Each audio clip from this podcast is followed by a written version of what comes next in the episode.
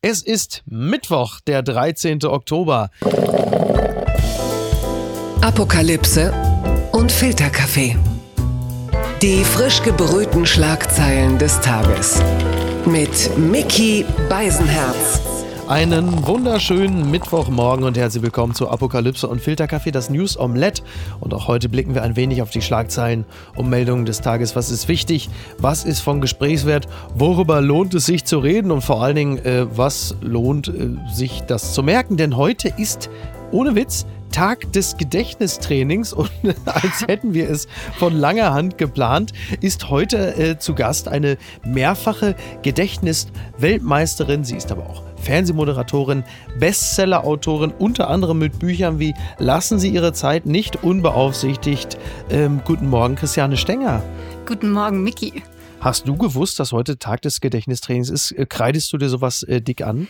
Äh, das habe ich nicht gewusst. Ich weiß auch nicht, ob ich das jetzt in Zukunft in meinen Kalender eintragen möchte, aber wahrscheinlich müsste ich das einfach mal machen. Ja, du bist ja die Säulenheilige des Gedächtnistrainings, kann man ja sagen, ne? Also bitte. Das, das kann man auf jeden Fall so sagen. Ich würde aber auch sagen, dass ich mittlerweile die vergesslichste Gedächtnisweltmeisterin auf der ganzen Welt bin. Ja, wir kommen übrigens noch mal ganz kurz, bevor wir gleich in die harten Fakten einsteigen, zu einem Mann, äh, der offensichtlich auch kein gutes Gedächtnis hat, denn er heiratet mittlerweile zum sechsten Mal. Er hat sich verlobt. Mörtel Lugner hat sich mit seiner Simone verlobt. Die Regierungskrise in Österreich ist abgewendet. Mörtel Lugner will wieder heiraten in, im Käsekreiner Stadt. Ist alles wieder in Ordnung. Bist du auch so glücklich?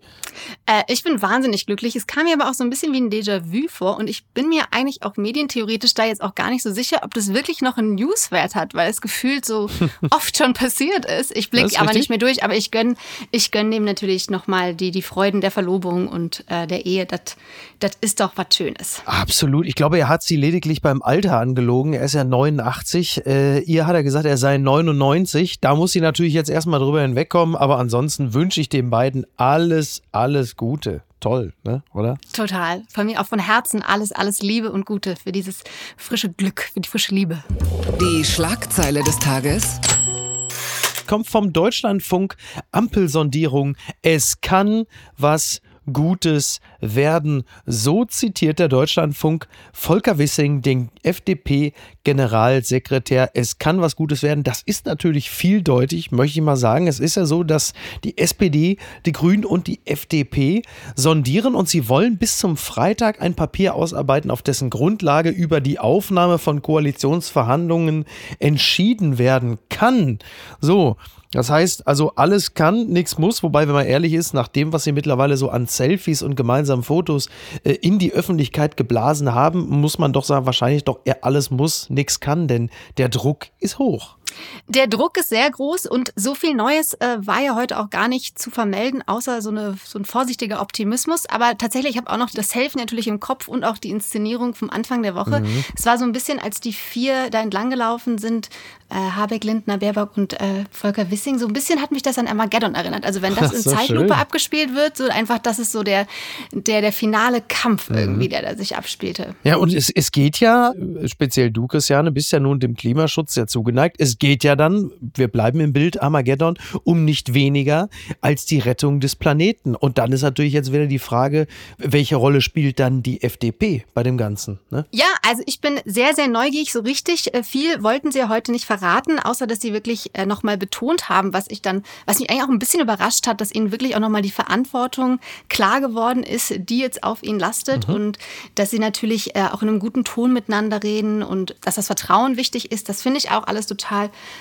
super und großartig, aber ich wünschte mir auch, und Sie haben auch betont, dass Sie in so einem ernsthaften Ton über die wichtigen Themen gesprochen haben, aber das erwarte ich eben auch irgendwie von Menschen, die unser Land ja. regieren wollen und in die Zukunft bringen wollen und ja, die großen Aufgaben lösen möchten. Deswegen, ich hoffe, dass der gefühlte Drive einfach jetzt erhalten bleibt und ich bin sehr gespannt, äh, wie die sich äh, einigen werden, gerade was das Thema Klima angeht oder den Klimaschutz, denn ähm, da sind die Wege, wie die da hinkommen wollen, natürlich noch sehr unterschiedlich, aber ja. ich hoffe, dass man sich, dass man sich einigen kann und dass das tatsächlich dann äh, mal jetzt einen großen Schritt Richtung ernsthaften Klimaschutz ist. Ja, also auf diesem Viererbild, äh, da hat ja unter anderem äh, die Bild-Zeitung ihre fähigsten Analysten drauf angesetzt und man sieht ja dann, äh, die Männer tragen alle schwarze Anzüge, weiße Hemden, Baerbock auch in schwarzer Kleidung. Lediglich Christian Lindner trägt keine Lederschuhe, sondern weiße Sneakers und da will man im Axel Springer Gebäude erkannt haben, dass er da dieselben Schuhe trägt wie die Klimaaktivisten von Fridays for Future. Man möchte da eine Annäherung rauslesen aus der Kategorie 100 Meisterwerke.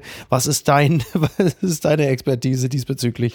Uh, ach, die weißen Turnschuhe. Ja, wenn das ein Zeichen ist, dann äh, interpretiere ich das auch gern als Zeichen. Ist mir aber eigentlich egal. Ich möchte jetzt tatsächlich sehen, dass wir ernsthaft äh, uns für wirklich eine starke Klimapolitik einsetzen und äh, dann auch nochmal krassere Themen verhandelt werden, wie zum Beispiel ein früherer Kohleausstieg, denn die Klimadiskussion oder wir haben uns ja sehr viel in der Diskussion mit äh, Verboten beschäftigt und mhm. es geht ja jetzt aber darum, wirklich auf systemischer Ebene was zu verändern, denn natürlich sind die individuellen Einzelanstrengungen sehr, sehr wichtig, aber es geht natürlich nicht ohne die politische äh, Ebene und den politischen Willen, ähm, jetzt wirklich Entscheidungen zu treffen, die äh, in eine ja noch lebenswerte Zukunft weisen und deswegen äh, bin ich froh, wenn Lindner auch nachhaltige Turnschuhe trägt, aber äh, mir wäre es noch wichtiger, wenn äh, man sich auf klare, wirklich ernsthafte Klimaziele und auch den Weg dahin einigen kann. Ja, du, du sprachst gerade von der äh, individuellen äh, Einzelanstrengung. Das bringt uns natürlich nochmal ganz kurz zu Armin Laschet, zu Jamaika, einer Marke, die mittlerweile durchaus als verbrannt gelten darf.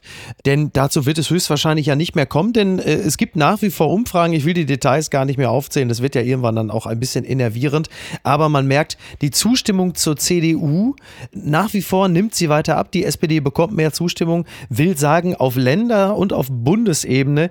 Ähm, gibt es zumindest wenn man den Willen der Bevölkerung zu Rate zieht, immer weniger Bereitschaft, sich überhaupt auf sowas wie eine Jamaika-Koalition einzulassen. Die Leute wollen die Ampel und äh, was die CDU derzeit will, das weiß man nicht so genau. Lediglich Wolfgang Schäuble, der hat gesagt, er möchte nicht mehr in den CDU-Vorstand. Andererseits, äh, wie Altmaier oder AKK, jetzt sein Bundestagsmandat abzugeben, das möchte er auch nicht. Also er hockt da drauf mit seinen 79 wie Gollum auf dem Schatz so, mein Mandat. Also also, ich gehe davon aus, du hast jetzt keinen Softspot für die Union. Ähm, nee. Den habe ich nicht. Äh, nee. Die müssen, glaube ich, nochmal ihren, ihren inneren Kern und ihren Schatz nochmal jetzt genauer beobachten. Ja. Und herauskristallisieren. Ja, ich glaube, dann belassen wir es heute mal äh, bei, bei der Union. Kommen wir hierzu.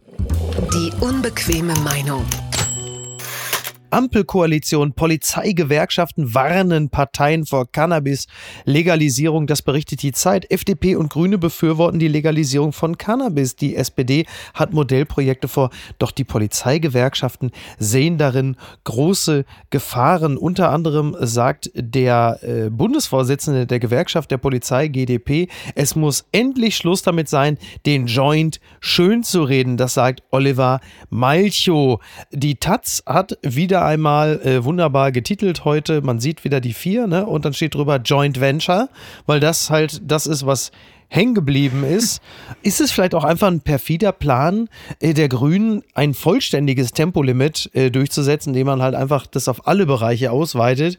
Denn wer viel Cannabis äh, konsumiert, der ist ja in der Regel jetzt auch nicht mehr so besonders schnell.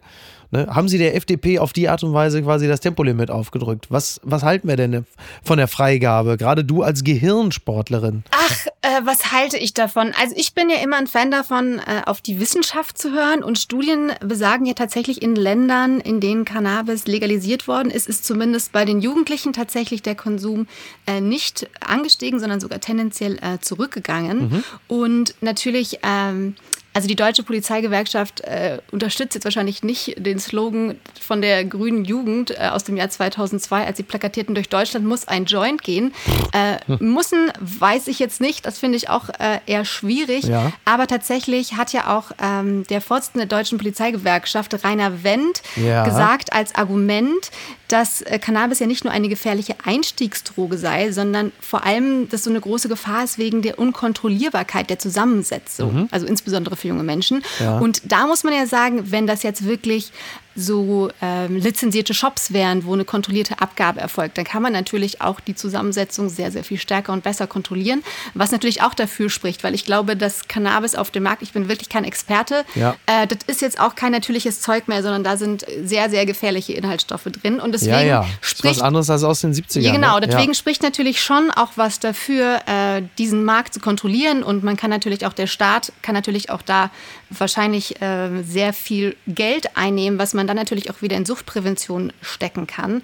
Also es gibt natürlich tatsächlich auch Argumente für eine Legalisierung. Ja, ja, absolut. Also die SPD, die ähm, befürwortet ja erstmal eine regulierte Abgabe an Erwachsene in Modellprojekten. Und äh, das, was du statistisch gerade aufgeführt hast, spricht ja dann wiederum ein bisschen gegen das Klischee, um es jetzt mal so zu benennen, äh, der Einstiegsdroge. Denn das, das schlägt sich ja da auf die Art und Weise ja so dann, dann nicht nieder. Ich selber war gerade am Wochenende in Amsterdam. Also auch da ist ein äh, normaler Verkehrsfluss möglich. Die Leute gehen gerade über die Straße. Also es scheint dort ja auch jetzt nicht zu, äh, sag mal, Hieronymus Bosch-artigen Szenarien gekommen zu sein. Ich selber bin immer so ein bisschen hin und her gerissen, was das angeht. Andererseits, wir leben ja in einer durch und durch alkoholisierten Stößchengesellschaft. Da ist natürlich immer das Argument, dass Cannabis, THC gar nicht geht. Ja, da wird es dann auch immer ein bisschen dünn, was das angeht. Ne? Genau, das zu rechtfertigen ist tatsächlich dann äh, nicht so leicht, gerade weil Alkohol ja wesentlich, äh, wesentlich mehr Probleme auslöst. Und äh, also natürlich, oh Gott, äh, Cannabis hat natürlich auch große Gefahren und kann Psychosen auslösen. Also ich will auch gar nicht sagen, yeah, yeah, let's do it unbedingt äh, sofort. Aber man muss natürlich das Pro und Contra da abwägen und äh, auch die Polizei natürlich ist äh, sehr, glaube ich, sehr viel damit beschäftigt, äh, da einfach äh, Kapazitäten aufbringen zu müssen, um den Ja. Cannabiskonsum in Grenzen und im Zaum zu halten. Und deswegen gibt es auf jeden Fall Punkte, die eben auch für eine Legalisierung sprechen. Was ist denn da schiefgelaufen? Passagiere sollen vier Stunden vor Abflug am BER sein, das berichtet der Tagesspiegel. Die Lufthansa hat auf das Chaos am BER reagiert und bittet die Passagiere nun, vier Stunden vor Abflug am Flughafen zu sein. Bisher hieß es, Reisende sollen mindestens zwei Stunden einplanen. Ja, die Bilder haben wir im Internet gesehen, diese unfassbar langen Schlangen. Und darauf wurde jetzt reagiert. Ja, also äh, jetzt dann vier Stunden am, äh, am Flughafen. Also man hat jetzt manchmal das Gefühl, man steht dort länger Schlange, als das ganze Scheißding gebaut wurde. Das ist ja Wahnsinn. Und ich sag's jetzt mal ganz ketzerisch, Berlin, Berlin, immer wieder Berlin. Ne? Also wenn demnächst irgendwann die Wetten das Sendung ist, äh, dann könnte man irgendwie auch sagen, ja, ich wette, dass hier der Günther aus äh, Prenzlauer Berg, er wettet, er kann 50 Schlangen erkennen daran, äh, ob die Leute, nur an den Leuten, ob sie anstehen, äh, um wählen zu gehen, fürs Berghain, äh, für neue Apple-Produkte, eine Wohnung oder halt eben um eine Flugreise zu machen. Also die Schlange gehört ja zu Berlin mittlerweile wie, äh, was weiß ich, zum Amazonasgebiet. Das ist ja Wahnsinn. Was ist denn vier Stunden? Ich ka- kann das auch nicht fassen. Also da kannst du ja fast einen Zug von Berlin nach München nehmen, um da dann einzuchecken. Da bist, ist man vielleicht noch schneller dran. Ja. Also ich weiß auch nicht, was da los ist. Und ich dachte auch, dass wir mittlerweile jetzt in einer Zeit leben, in der wirklich schon jeder Witz über den Berliner Flughafen gemacht worden ist. Aber es wird weitergehen. Es wird weitergehen. Es ist, äh, es ist ein bisschen sch- schockierend. Aber ich hoffe, dass die das schnell in den Griff bekommen. Genau, aber natürlich, man muss auch sagen, Verdi hat auch nochmal auf die prekären Arbeitsbedingungen aufmerksam gemacht da am Flughafen. Deswegen kommt das ja zu den langen Schlangen. Ja. Ist natürlich auch wichtig, aber also vier Stunden, da, da kannst du dann auch doch vielleicht das Fahrrad nehmen, ne? Ja, also, äh, genau, genau. Und ich meine, wirklich, wenn du da in der, also ich meine, Thrombose und Fliegen ist ja so ein Thema, aber diesmal holt man sich die einfach schon beim Schlange stehen. Das ist ja irgendwie auch mal ein ganz neues Feeling. Ja, es ist wirklich Wahnsinn. Mal gucken, ob sie das noch in den Griff kriegen. Ich versuche ja so, nun sowieso äh, und das meistens mit Erfolg innerdeutsch eh mit der Bahn zu fahren. Und also ich habe auch schon ein, zwei Mal die Gelegenheit gehabt, dass man mir angeboten hatte, ich könnte dann ja nach Berlin fliegen oder von Berlin aus. Und ich habe wirklich panisch abgewunken, habe gesagt, nein, nein, ich nehme die Bahn, schon in Ordnung. So, genau, weil ich Angst vor solchen Situationen hatte. Vielleicht ist auch einfach der Flughafen BER der entscheidende Impuls, um die Mobilitätswende in Deutschland doch noch zu schaffen. Durch Abschreckung. Das könnte durchaus möglich sein. Würde mich auf jeden Fall glücklich machen. Das Kleingedruckte. Ja, das ist heute ein Termin, den hat man gar nicht so richtig mitbekommen. Heute ist großer Zapfenstreich zur Würdigung des deutschen Afghanistan-Einsatzes. Das entnimmt man dann der Seite der Bundesregierung. Am Abend wird die Kanzlerin am großen Zapfenstreich zur Würdigung des 20-jährigen deutschen Afghanistan-Einsatzes auf dem Platz der Republik vor dem Reichstagsgebäude teilnehmen. Nur geladene Gäste werden Zutritt zu der Veranstaltung haben. Ja, fast ehrlicherweise so ein bisschen wie äh, mit den letzten Fliegern aus Kabul, äh, wo es auch nicht so richtig. Es ist ja wirklich, was spielen die denn da bei dem Zapfenstreich? Loser von Beck oder egal vom Wendler? Also, was soll denn das für eine Veranstaltung sein? Zu feiern gibt es ja jetzt nicht allzu viel. Ja, das habe ich mich tatsächlich auch gefragt. Natürlich, aber also natürlich muss man irgendwie den Einsatz der Soldatinnen würdigen, die ja auch da einfach mhm. äh, sehr, sehr viel Engagement, Zeit und ähm, ja. verbracht haben und ihr Leben riskiert haben äh, für einen Auftrag. Aber äh, natürlich hat das jetzt so eine ganz ähm, seltsame Note und ich bin ehrlich gesagt auch immer noch schockiert von den Bildern von August. Ich bin immer noch äh, ja höchst schockiert und ich habe jetzt auch mal versucht, äh, nochmal nachzurecherchieren, was eigentlich jetzt mit den deutschen Ortskräften mhm. ist, weil so ein bisschen hat das öffentliche Interesse bisher doch genau. nachgelassen, kann man so feststellen. Aber klassischer Reflex eigentlich, oder? Man ist am Anfang von der Wirkmacht der Bilder unglaublich ergriffen. Alle fordern natürlich, Bundesregierung, bitte macht was, um Gottes Willen. Heiko Maas, du Schwein. Und dann ist es, ich meine, das ist jetzt auch schon wieder sechs Wochen her oder so. Mhm. Und jetzt sind andere Themen irgendwie in den Vordergrund getreten. Und genau das ist die Frage, was passiert jetzt mit den Ortskräften? Ja, also das ist natürlich einfach äh, unserer Medienlogik geschuldet, dass da nicht mehr so viel Aufmerksamkeit drauf liegt. Und natürlich ist man dann auch, also ich war so schockiert, ich war dann auch äh, selber froh, dass ich die Sache so ein bisschen verdrängen mhm. konnte. Aber tatsächlich äh, habe ich jetzt rausgefunden, dass äh, ja im Zuge der Bundeswehr-Evakuierungsmission äh, ja insgesamt bisher 349 afghanische Ortskräfte in Deutschland eingereist sind. Die Zahl ist ja wirklich äh, nicht so groß. Ja, und es sind natürlich noch. Wie viel? 4000 mhm, oder so? Also ich Tausende sind noch ja. da und. Ähm, es ist jetzt aber so, dass sich die äh, Ministerien natürlich weiterhin bemühen, ähm, Ortskräfte da rauszuholen. Und das erklärte Ziel lautet, ungefähr 200 Menschen pro Woche zu evakuieren. Okay. Und dabei ist die deutsche Regierung natürlich auch auf das Wohlwollen ähm, von Ländern wie Pakistan oder Usbekistan angewiesen und nicht zuletzt auch der Taliban. Also da tut sich noch was, aber ich finde es trotzdem äh, krass. Also ich habe ein bisschen ähm, gebraucht, um das zu finden. Ja. Und ähm, ich, ja, also ich hoffe, dass es noch was geht. Und der, der Dolmetscher von beiden, der hat es ja jetzt auch rausgeschafft, habe ich irgendwie gehört. Ja, äh, stimmt, aber auf dem Landweg. Auf dem ne, Landweg, ne? genau. Ja. Ja, ja. Also, äh, ja, ich verstehe, also ich verstehe auch immer noch nicht, warum die Amerikaner diesen schnellen Abzug unbedingt beschlossen haben oder unbedingt durchsetzen wollten und nicht zumindest noch 2000 Soldaten dagelassen haben. Das macht ja den, mhm. also das hätte jetzt äh, den, den Einsatz auch nicht so viel teurer gemacht, äh, auf die Jahre gesehen. Aber äh, also ich verstehe es, ich verstehe es ja. nicht. Ich verstehe aber vieles in der Welt nicht mehr. Ich muss es ehrlich zugeben. Da sind wir, äh, sind wir schon zwei. Ganz weit vorne. CNN schreibt, The new Superman comes out as bisexual. Es ist jetzt so, es gibt jetzt eine neue Superman-Reihe und zwar Superman Son of KL und da wird es einen neuen Superman geben und zwar John Kent, das Kind von Clark Kent und Lois Lane und der ist bisexuell. Er verliebt sich in Jay Nakamura, einen männlichen Reporter. Interessante äh, Geschichte. ist wie auch, ja, also ich meine, gut, nach Batman und Robin äh, ist das jetzt ja alles auch nicht mehr so ein wahnsinnig neues Thema. Die haben ja auch gelebt wie Liberace und sein junger Freund. Aber trotzdem äh, gibt es noch mal ein kleines Rumsen jetzt in der Comicwelt, dass jetzt halt einfach auch im Superman-Kosmos äh, jemand bisexuell ist. Ja, ich finde das eine großartige äh, Nachricht. Ich glaube, Sichtbarkeit ist unfassbar wichtig äh, für die Queer-Community. Mhm. Und deswegen äh, finde ich das ein super Schritt, dass der Sohn von Superman, also auch neuer Superman, sich jetzt einfach in so ein Typen verliebt und den küsst im Comic. Yay. Ich finde das äh, total großartig. Ich habe auch neulich, ich habe ja auch noch einen Podcast mit einem Freund, Stefan Finn Spielhoff heißt der, der heißt Hallo Hoffnung, unser Podcast. Ja. Und wir erzählen uns immer, was uns Hoffnung macht. Und er hat neulich erzählt, dass ihm die Zahl 15,9 Hoffnung macht. Denn das ist die Zahl tatsächlich.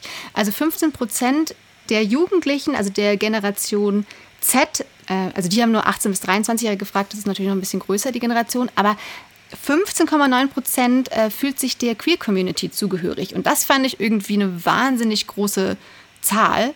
Und ich glaube, dass es eben auch passiert, dass man ähm, dazu steht oder dass ähm, sich dazu bekennt und das sagt oder das auch überhaupt weiß, weil mhm. eben die Sichtbarkeit in den letzten Jahren auch in Serien und selbst in der Werbung und überall einfach sehr viel größer geworden ist. Und ich glaube, das ist einfach super, super gut. Sowas kann man sich nicht ausdenken.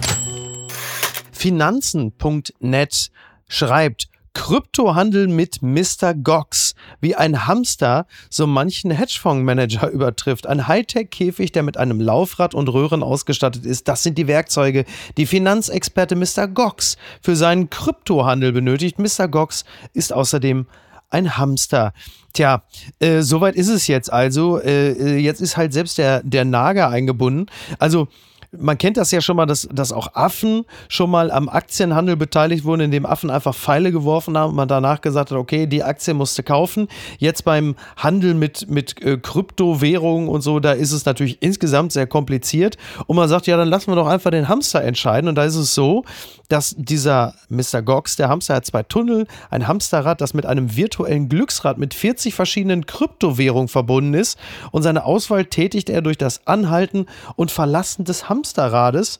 Ja, und je nachdem, wo er durch, durchläuft oder was er benutzt oder so, den rechten Tunnel oder den linken, dann wird entweder gekauft oder verkauft, da werden Anteile gekauft und er hat äh, mittlerweile, also nach einem Startkapital von 326 Euro, immerhin einen Gewinn von mehr als 54 Euro erwirtschaftet und das ist also umgerechnet, prozentual gesehen, mehr als äh, Börsengrößen wie beispielsweise Warren Buffett gemacht haben. So, dieser Hamster könnte vielleicht unser neuer Verkehrsminister werden. Und eins muss man natürlich kritischerweise sagen, kaum ist Mr. Gox erfolgreich am Finanzmarkt, trägt er direkt Pelz. Ne? Also ich bin, äh, du siehst mich absolut geschockt, Christiane. Ich, ich spüre das auch schon. Ähm, ich bin aber total begeistert äh, von dem Hamster und ich muss auch ganz ehrlich sagen, äh, mein Money-Mindset ist wirklich so schlecht, dass ja. ich mich mit Krypto noch gar nicht beschäftigt habe, beziehungsweise ich habe nicht investiert. Ich habe sogar mal einen Kurs gemacht, weil ich mehr darüber wissen wollte. Ja. Ich habe es ehrlich gesagt nicht verstanden. Ich finde es auch so dramatisch. Ja, aber du bist doch die Gedächtnisweltmeisterin, wenn du es noch nicht mal Ja, behältst. aber ich sage ja, es liegt am Money-Mindset. Weißt du, du musst ja da, du musst das auch wollen. Mhm. Äh, und ich finde es aber auch alles so,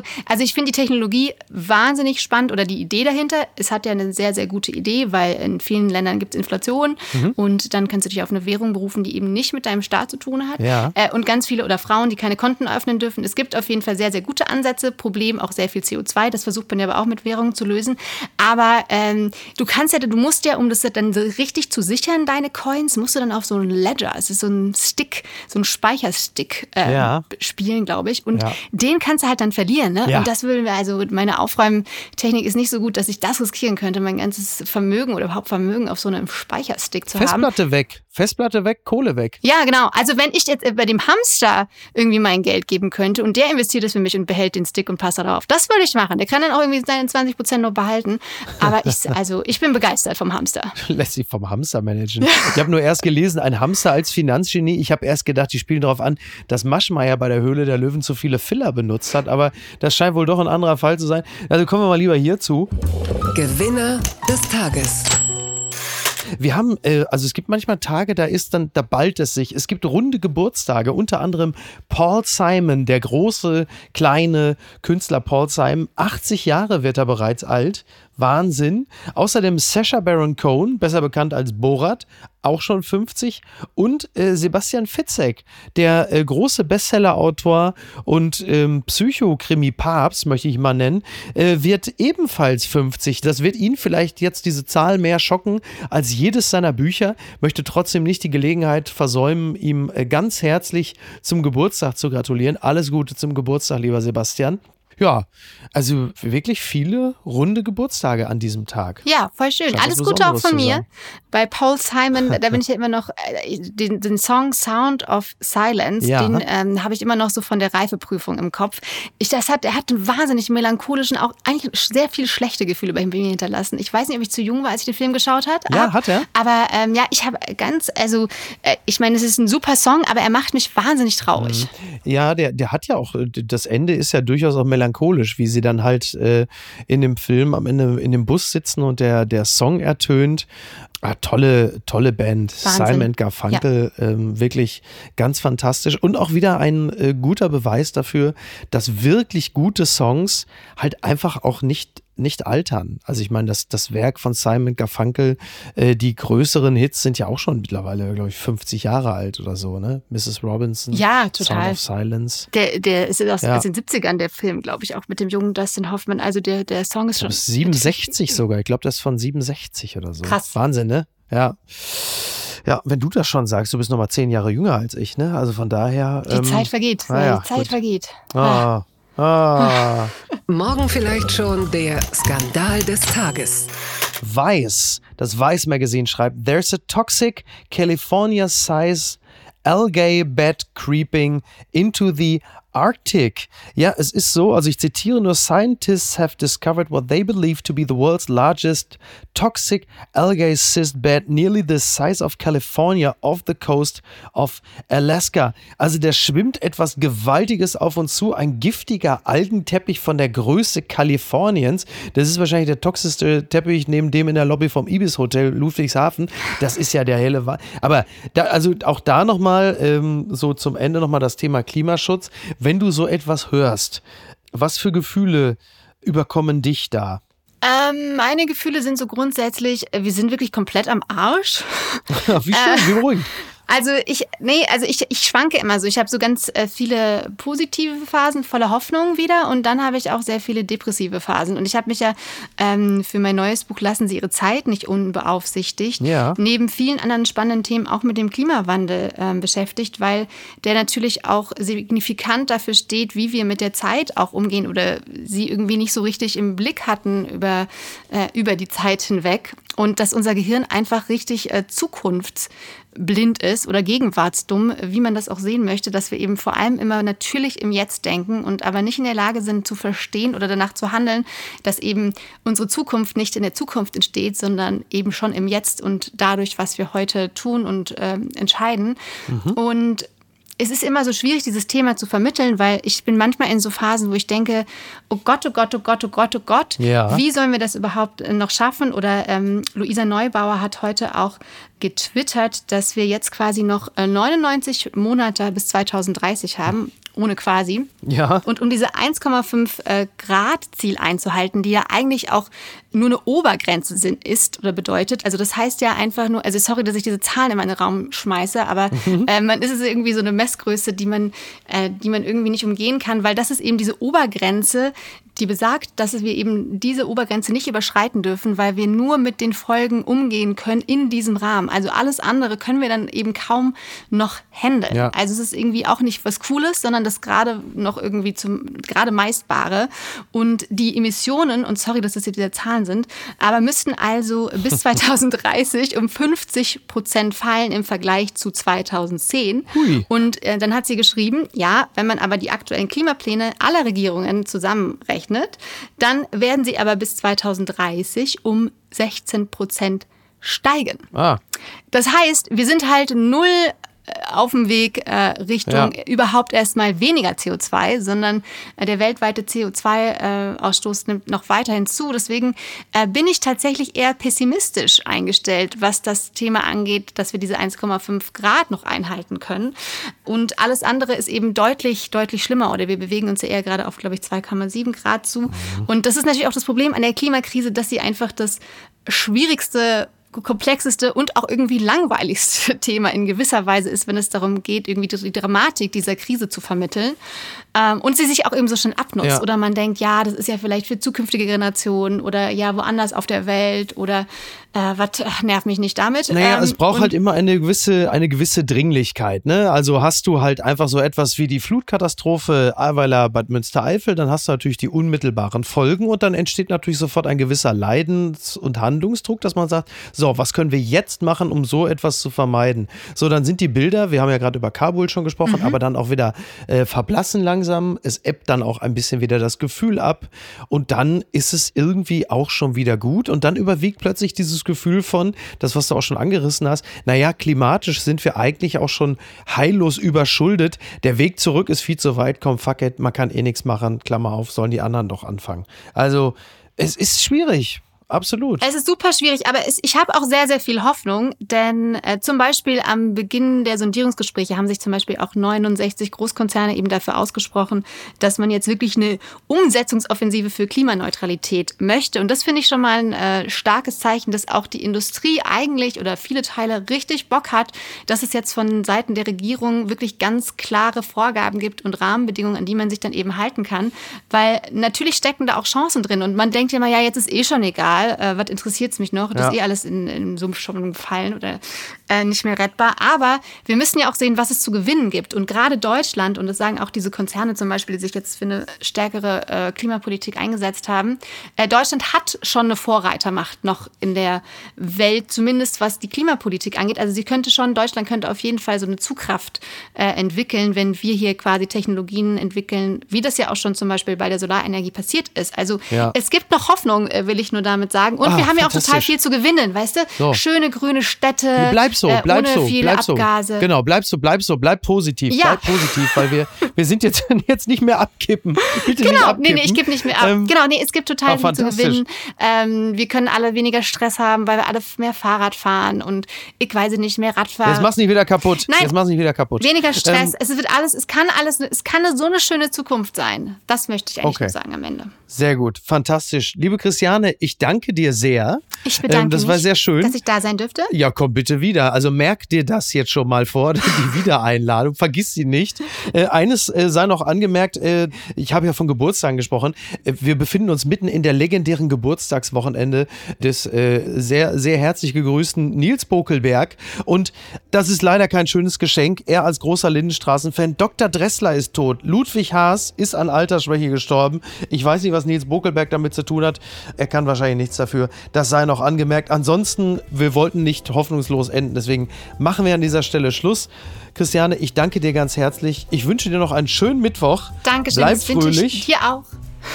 Bleib hoffnungsvoll. Ja, ja, ich bleibe hoffnungsvoll. Und gleich fahre ich mit der Bahn klimafreundlich nach München. Ich möchte, dass das hier auch mal positiv registriert wird. Ich bin sehr stolz auf dich. Das So. ist super. Das Dankeschön. freut mich. Dankeschön. Ciao. Tschüss. Tschüss. Apokalypse und Filtercafé ist eine Studio Bummens Produktion mit freundlicher Unterstützung der Florida Entertainment. Redaktion Niki Hassania. Produktion Laura Pohl. Ton und Schnitt Niki Franking. Neue Episoden gibt es jede Woche montags, mittwochs und freitags, überall, wo es Podcasts gibt. Stimme der Vernunft und unerreicht gute Sprecherin der Rubriken Bettina Rust.